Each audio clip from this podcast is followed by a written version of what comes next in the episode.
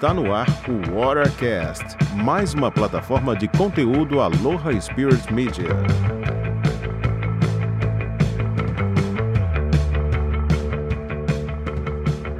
Fala galera, sejam muito bem-vindos a mais uma edição do Watercast, o podcast do Aloha Spirit Media.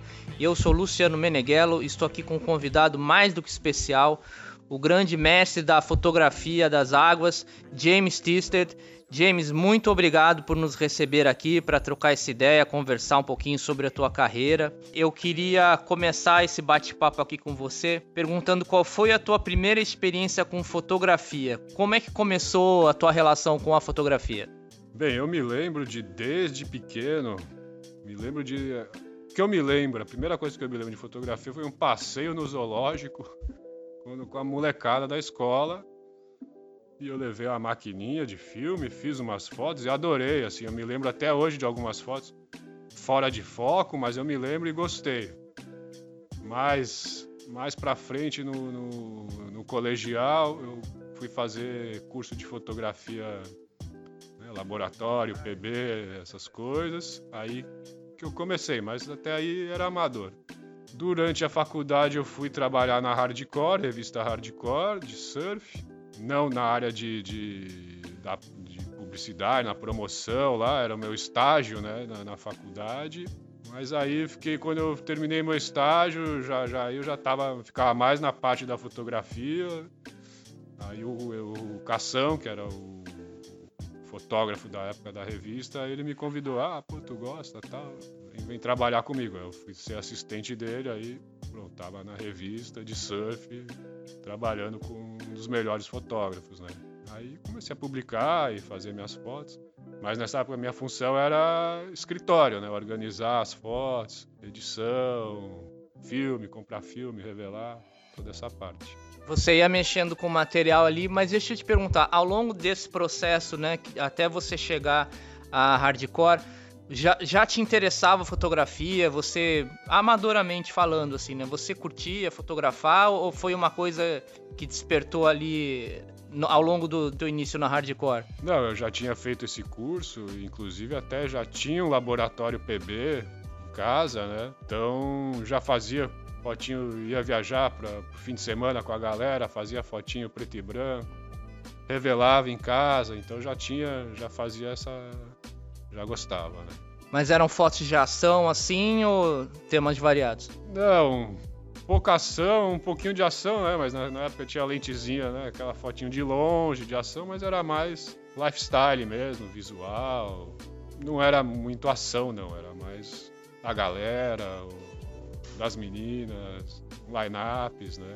Da, da, viagem, assim. Apesar de, de você gostar, então, né? Você foi meio que sendo teu feeling também, né, a gente pode dizer, foi te levando para para fotografia de surf. Você se lembra da tua primeira experiência já como, como profissional fotografando surf? Você se lembra o que foi? Foi uma sessão de surf? Foi um evento, um campeonato? Como que começou? Isso, aí quando eu comecei a trabalhar na hardcore com locação, eu lembro do teve um campeonato no Guarujá, nas Pitangueiras, no Maluf, né? Lightning Bolt, alguma coisa assim. E eu fui com o cação, e aí uma hora ele falou: Ah, fica aí, pega a minha lente e tal. Aí eu fiquei com a lente dele, era uma 800, né? Foi, aí foi a primeira experiência e também não foi a primeira foto publicada. Mas de ação, né? A primeira foto boa, a página dupla de ação foi nesse campeonato que o Cação falou: "Ah, pô, fica aí, fotografa um pouco". Aí eu fotografei umas fotos boas. Já aí saiu na revista, né? Mas antes disso já tinha publicado algumas coisas de visuais, tal, com o meu arquivinho que foto de areia, né? E, e você, qual é o teu, o teu estilo de fotografia preferido? Eu presumo que seja a fotografia da água, tô certo? Sim. É, claro, pô, a gente como gosta, gosta de surfar e tá no mar sempre e tal, muito mais legal tá na água para fotografar do que ficar ali na areia, com o sol na cabeça, parado. É legal também, rende muito mais, mas você sai muito mais satisfeito o dia que tu vai fotografar na água, né? E tem toda, além do, preparo físico, né, da parte física, toda a emoção de, de, de se posicionar e não tomar na cabeça ou tomar. E prefiro mais a, parte aquática. Quando você começou a fotografar na água, eu imagino que ainda só existia foto analógica, né? Sim, mesmo qualquer tipo, né? fotografia fora d'água ou dentro d'água, só analógica. Eu comprei uma daquelas, acho que era Nikonos que chamava. Enxergava nada, só regulava, não dava nem para olhar no visor. Né? Regulava uma coisa lá, batia e, e depois via o que, que, que saía ali, né? Cara, eu fico. É, como era, né? A, a, essa, essa geração mais nova que já começou no digital, pode meter o dedo ali, fazer mil fotos. Aí eu, eu fico imaginando você fotografando da água com uma fotografia analógica. Você tinha o um, número de fotos que você poderia fazer e aí acabar o rolo, né? Como é que funcionava essa logística para fazer várias fotos na água? Como é que era o feeling, cara? Deve ter sido uma bela de uma escola, né? Sim, era bem diferente. Você tinha 36 fotos para fazer. Você botava o filme na câmera, a câmera na caixa e ia para água. Principalmente em lugares difíceis de você chegar no outside, por exemplo, pipeline, que você entra de frente, ele tem uma nadada para chegar ali e tal. Então, a parte mais complicada era chegar lá fora. Você chegava, aí você tinha 36. Então, economizava, não é que nem hoje que 36 numa onda pode fazer as 36, né?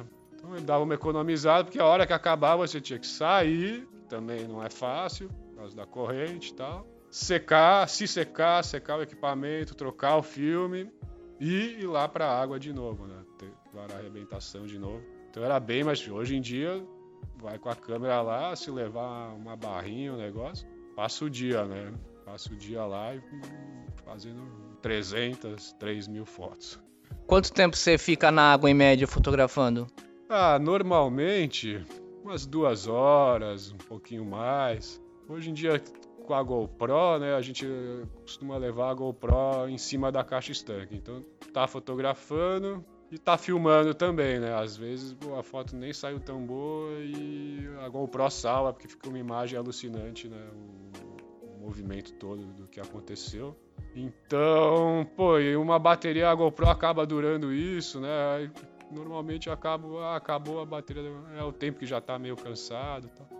É duas horas, três, no máximo. Né? Tem alguma preparação para você fazer foto da água? Porque você não para um minuto, né? Eu fico vendo, às vezes eu tô na água, vejo você trabalhando ali, outros fotógrafos é um baita de um exercício, né? Existe alguma preparação que você faz ou foi uma coisa com tempo de fotografia que você foi pegando a, os traquejos para conseguir ficar bastante tempo na água ali nadando, né? Indo atrás do pessoal surfando? Eu não, eu não faço nada específico assim. Eu, eu, gosto de correr e faço meu, meu preparo normal, mas não pensando ah, em, na fotografia aquática. Eu acho que foi mais do surf mesmo, né? De remar tal.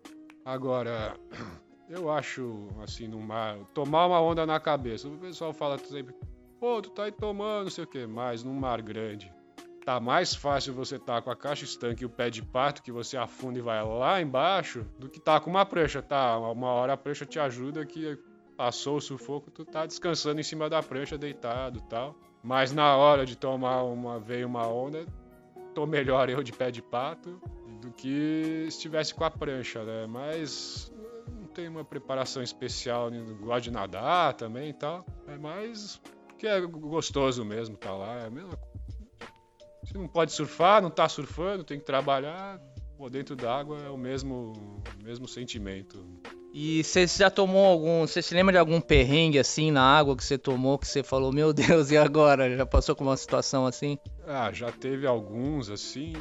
Eu acho que ah, atualmente eu até tô mais preparado do que no meu começo ou na minha época que era da revista mesmo. Tô mais calmo na água e tal. Mas uma, eu lembro uma vez em Off the Wall, Backdoor of the Wall, aquela bancada ali, de tomar uma e tomar duas e aí tomar três e ficar tomando e nem, nem vai nem sai pro fundo nem sai pro raso fica ali sempre e ali essa bancada ali backdoor off the wall já é um pouco melhor né mas o backdoor é uma bancada que que me assusta um pouco né e mesmo pipeline eu nunca fui pipeline de grande angular debaixo do pico fico mais afastado se der para ir com o bodyboard melhor, só que a dificuldade de um bodyboard e uma telezinha, você fica sentado, um pouco mais afastado, Alguma hora toma, solta o bodyboard, mergulha, tudo certo. Mas é muito mais difícil chegar lá no outside.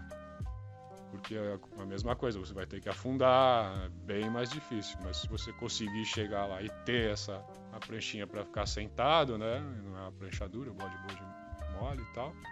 Então, mas eu, essa bancada ali é, é um lugar que tem que respeitar. Você só de Havaí são 16 temporadas, né? Ou tem mais? Não, por aí. Na verdade eu não não tenho, não sei, preciso fazer as contas direitinho, mas é 14, 15, 16. Mas a última que eu fui 2014, com, com, com o fim da, da revista, né? Aí eu não tenho ido, não tenho ido mais. Mas adoro o Havaí, louco pra ir de novo. É, eu imagino que tá ali no, nos lugares preferidos, né? Porque é realmente maravilhoso. Mas além do Havaí, você, você já viajou muito assim para fotografar, né? Que outros lugares você mais curtiu para fotografar? Esse lifestyle, né? Cara, eu sempre digo um dos melhores lugares do mundo para fotografia aquática, eu acho Fernando de Noronha. É aquela onda às vezes fechando, né? Umas fecham, outras abrem. Mas água quente, transparente e tubo. Ali eu acho que para quem gosta, quem gosta do mar e fotografia aquática, é um dos melhores lugares para fazer esse tipo de foto dentro d'água, ou tubo, né? Aquela foto do tubo dentro do tubo junto com o surfista. Mas a Indonésia também é outro paraíso, né? Pela quantidade de, de, de lugares e possibilidades, de praias para você ir e as ondas, né? Perfeitas também. No Brasil, mais algum lugar assim te marcou? Fotografia? Ah, maresias, né? normalmente é, são ondas tubulares, né? Ondas bem tubulares, então maresias em São Paulo. Aqui na ilha em Floripa, melhor lugar seria o Naufragados, né? Que é uma onda nesse esquema, que um tubão muitas vezes fechando, né? Sempre tem aquela que abre, no dia várias fecham, mas sempre tem aquelas algumas do dia que abriram. Então eu gosto muito do Campeche também, pela beleza da, da onda, né? Mas é já é um pouco mais difícil por causa da corrente, né? Tem que ficar naquela. naquele entra, sai, caminha, entra, sai, caminha. Às vezes nessa não fez uma foto, entrou, entrou no, no pico, passou a corrente, não veio, não, não rolou um momento, sai, hein? Mas mais eu acho a onda mais bonita aqui do sul, Campeche. A gente sabe que você também, além de pegar onda, você rema de stand-up, você veleja de kite, vejo você corre, né? Eu já trabalhei contigo num evento de stand-up ali em Biraquera, você fez as fotos, né? Você tem trabalhos também é, em outras, outras modalidades, como kitesurf, além dessa do, do stand-up? Você faz fotos também de outras modalidades? Sim, Esportes em geral, né? Aquáticos, né? Principalmente. Gosto de fazer também. Assim, não tem um veículo, muitas coisas, mas eu faço direto também, né? Hoje em dia, com o fim das revistas, de muitas marcas que precisavam de fotografia para publicidade, o pessoal da fotografia trabalha mais assim direto com, com os surfistas, né, com o praticante. Então é uma coisa que, que eu faço também no, no kite, no stand-up, qualquer tipo de esporte, né? E, mas assim, com água, né? Que é a minha especialidade. Faço também. Só tem uma. O surf, eu, tudo começou na minha na fotografia por causa do surf, né? Porque eu surfava, paixão pelo surf e tal. E, e, e a fotografia juntou tudo. Só que chegou uma hora que eu parei de surfar praticamente, né? No começo, não, vou viajar, o pessoal vai me pagar, vou levar a minha prancha, vou surfar. Fiz bastante isso, só que conforme foi passando o tempo, já era mais, muito equipamento para levar na viagem e prancha usando pouco, então uma hora, pô, já não dá mais para levar as pranchas, porque custava, tinha que pagar e usava pouco. Então, eu não não gosto muito assim de fotografar outros esportes que, por exemplo, o kite, né? Porque tá ruim pro surf, entrou o vento, ficou ruim o mar, pô, vou pegar onda de kite. Só que, pô, se eu começar a fotografar muito kart, pode acontecer a mesma coisa, entendeu? Pô, fotografar mais e praticar menos o esporte. Então, mas, claro, fotografo tudo. A gente precisa também ter uma válvula de escape, né? E mesmo numa profissão alucinante como a tua. A gente falou um pouquinho sobre essa transição, né, das revistas, já vamos falar mais um pouquinho disso, mas eu queria antes te perguntar uma coisa. A gente viu a foto analógica ser engolida pela foto digital. Agora você ali comentou que você já, já leva uma GoProzinha na, junto com a tua máquina. Você acha que a, a evolução da fotografia digital, se o, o, o vídeo vai, vai acabar com a fotografia digital, ou você acha que elas vão caminhar juntas, o vídeo e a fotografia? Ou vai virar uma coisa só? Putz, eu acho que alguma hora pode ser que exista mais fotografia, né? Faça o vídeo e que o frame tenha qualidade, a mesma qualidade para um, um, outdoor. Pra... Então, não sei, é, eu acho que pode, que pode acontecer. Do, do, vídeo engolir a fotografia, você só fazer vídeo e do vídeo faz um frame, fica muito mais fácil. Até né, eu comentei que às vezes na fotografia aquática tá fotografando a GoPro e a, e a foto. Às vezes a, a, foto não ficou no momento legal porque foi uma um minuto antes, um momento legal do meio que não a câmera não tem essa velocidade. Pegou o outro momento e no, no vídeo você escolhe, vai lá e para naquele ainda não tem a qualidade necessária para um outdoor, né, para ampliação grande, né? Mas eu acho que alguma hora pode acontecer. Procuro não, não pensar muito e vamos indo, né? Vai acompanhando, né, a evolução das coisas. Falando em influências, quem, quem são tuas maiores influências em fotografia, James? Não precisa ser é, restrito ao, ao, surf, mas de uma maneira geral, quem que te faz a cabeça na fotografia? Hum, Bem, no surf tem vários, né? Na minha época, assim, era o, o Sebastian, né? Ainda tá nativo, o Tony Fleury, o Levi e o Cação, né? O Cação foi o primeiro Basicamente esses mesmos. Assim. Você gosta de fotos do estilo do Clark Little? Você acompanha também esse trabalho um pouco num ângulo diferente, as ondas? Sim, muito legal. Gosto. É, até esse último swell, teve o segundo dia de mar, eu não tinha combinado com nada com ninguém e acordei, não sabia para onde ir, no fim, pô, não tinha combinado com ninguém, ah, vou lá na praia que só tem onda fechando, dar uma nadada, mergulho, fazer umas fotos de estilo Clark Little, né? Acho muito legal. O Clark Little era um cara que se jogava no short break, né? No, inside de Waimea, de prancha. Era o único cara que ia lá, ele, ele fazia isso. Ele não surfava em pipeline, lá na Então, dias que rolava o Waimea, o pessoal de manhã já um monte de fotógrafos se alinhava ali para fotografar as ondas do short break. Uma, que é uma onda bonita, né? Vem aquele caroção, alguns bodyboards se jogavam também. E aí, de vez em quando, claro que Liro aparecia ali, se jogava e fazia aquele fotão naquela onda animal, né? Então, quer dizer, desde ele já se, ele gostava dessa, dessa parada de se jogar nos caroços, né, no short break. Depois, ele, uma hora ele resolveu fazer fotografia disso. Né? Pra gente encerrar essa entrevista, eu queria te perguntar uma coisa. Pra essa galera que tá começando aí, ouvir a voz da experiência, dá para viver de, de, fotografia, de surf, de esportes de água? Que conselhos que você daria para quem tá começando nessa carreira? É, Pô, eu acho que dá para viver, né? Dá para viver bem assim, ter uma vida boa, né? Mas financeiramente eu acho que a fotografia de surf atualmente é a pior escolha de, do ramo da fotografia que pode querer é fazer, não, vou fazer foto de surf. Tem uma galera que já começou começou nessa de vender a foto direto pro, pro praticante, né? Então eu acho que tem um pessoal que, que, que vive disso, nessa função. Mas o problema nosso aqui no Brasil é a qualidade das ondas, que não é sempre que, que, que tem onda boa. Então, pô, quando dá onda boa, você consegue, né? E vai lá, faz foto da galera e o pessoal se interessa, mas a maior parte do tempo é onda ruim.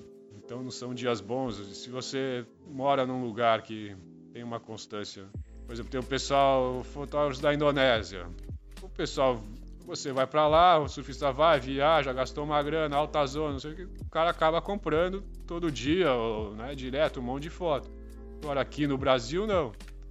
Ou mesmo em Noronha, então, no México, tem um pessoal que vive bem disso daí, vendendo bastante, mas em lugares com ondas boas, que vai gente que está investindo dinheiro para viajar e pegar essas ondas e ter as recordações.